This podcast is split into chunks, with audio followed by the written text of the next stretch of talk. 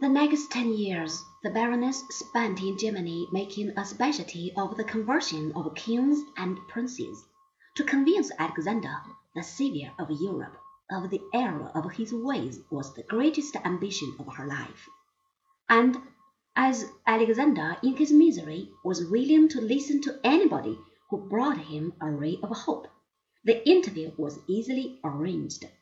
On the evening of the 4th of June of the year 1815, she was admitted to the tent of the Emperor. She found him reading his Bible.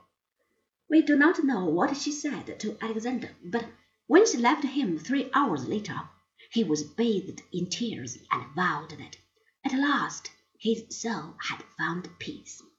From that day on, the Baroness was his faithful companion and his spiritual adviser.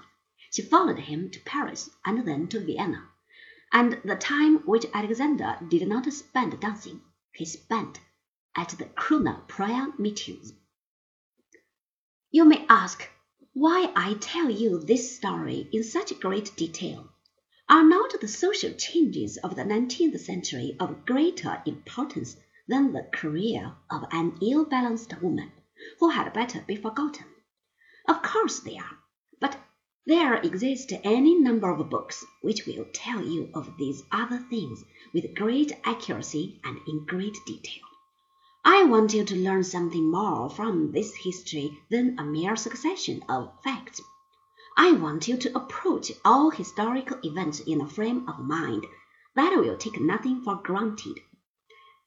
Don't be satisfied with the mere statement that such and such a thing happened then and there.